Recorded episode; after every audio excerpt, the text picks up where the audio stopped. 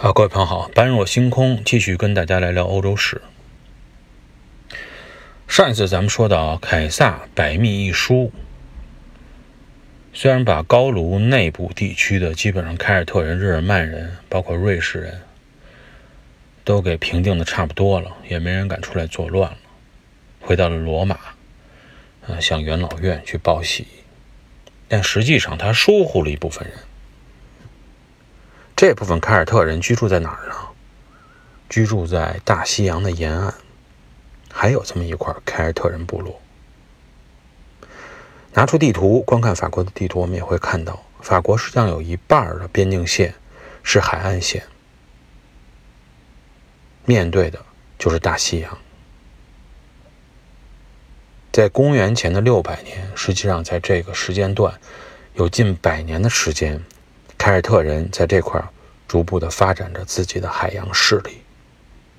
应该说，凯尔特人在那个时候已经具备了相当强的航海技术。其中有一个原因让他们拥有这样的航海技术，就是因为对面对岸有一个岛，啊，大不列颠群岛。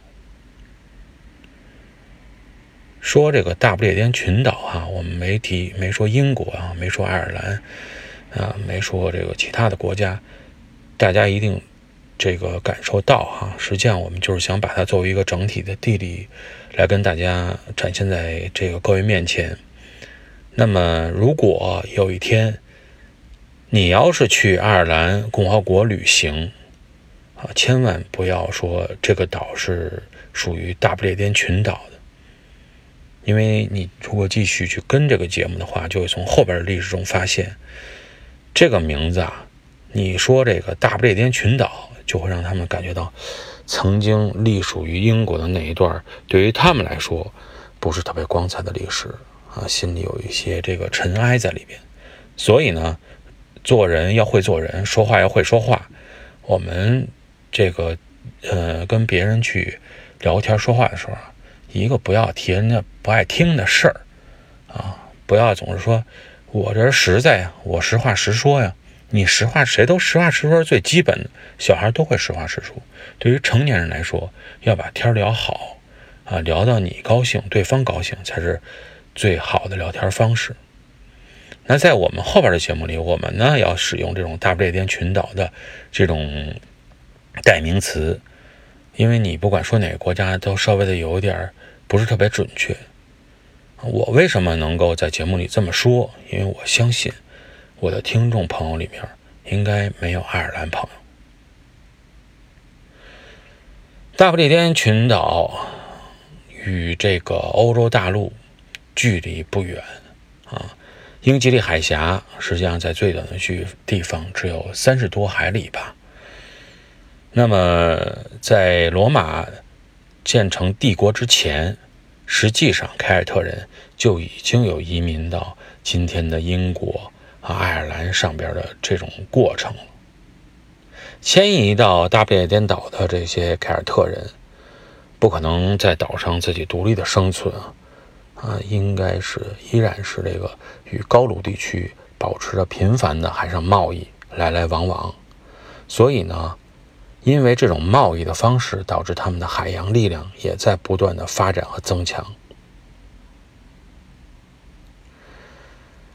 与这些人做生意的，基本上都属于在法国沿岸的那些凯尔特人。他们掌握了大量的适合于在大西洋上航行的船只。我们说。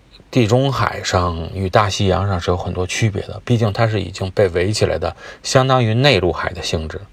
虽然之前我们在聊各种战役、各种历史的时候，出现过可怕的地中海热带气旋啊，导致很多军舰、舰队都是全军覆没，但是这些，与大洋上的这种风暴比起来，依然是小巫见大巫。变幻莫测的大洋，规律非常难以掌握。所以说，如果你能够适应了大洋上、大西洋上的航行，像凯尔特人那样建造了能够适应海上真正大洋上航行的船只的话，在地中海就不算什么了。凯尔特人建造的船只是什么样子？高大、结实，帆是由皮革来制成的，锚链是由铁链来制成的。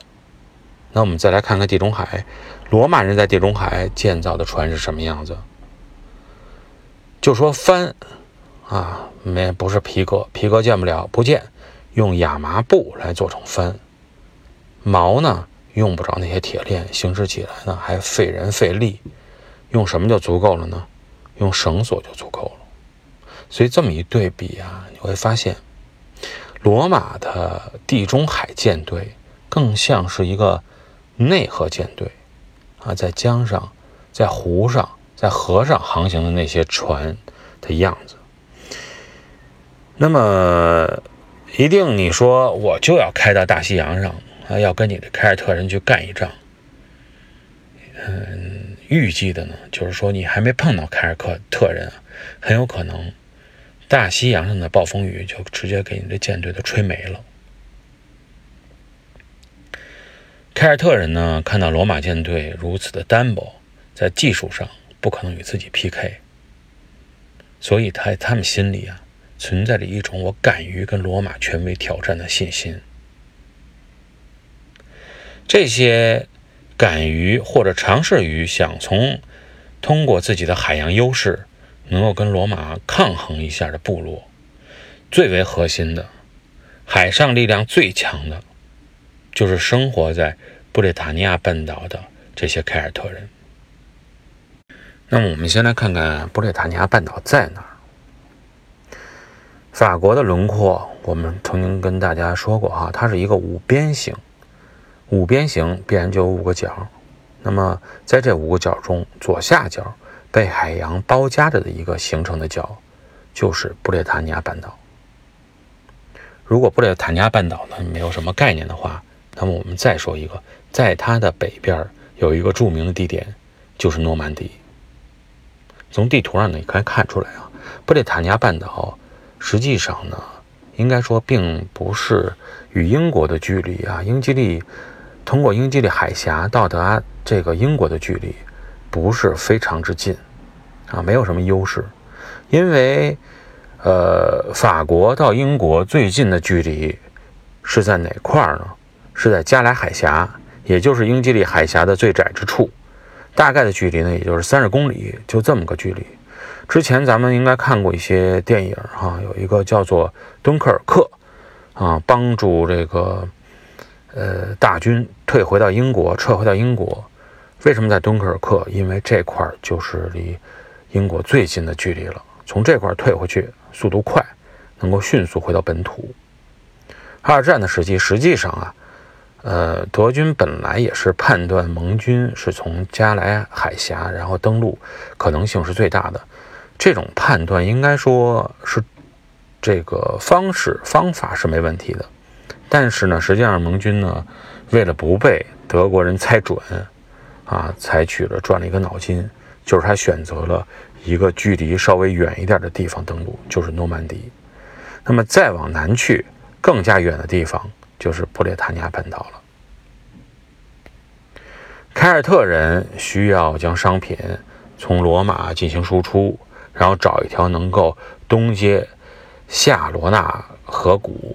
西入太平洋的河流，这样打通一条横穿高卢的内陆交通线。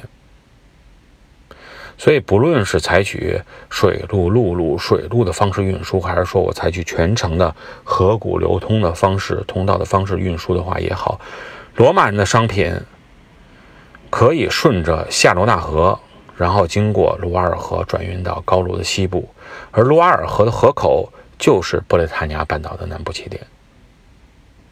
这么说完了以后呢，大家就应该明白了，这些沿海居住的凯尔特人，他所控制的布列塔尼亚半岛的南部海岸线，就是因为这个原因才能够成为地中海文明圈直接去对接对岸大不列颠群岛的一个重要的中转站。好吧？下一期呢，我们再来聊后边这些居住在沿海的凯尔特人究竟是采取了什么样的方式来进行抗争。又发生发展出了什么样的事情？感谢各位的收听，我们下一期节目再见。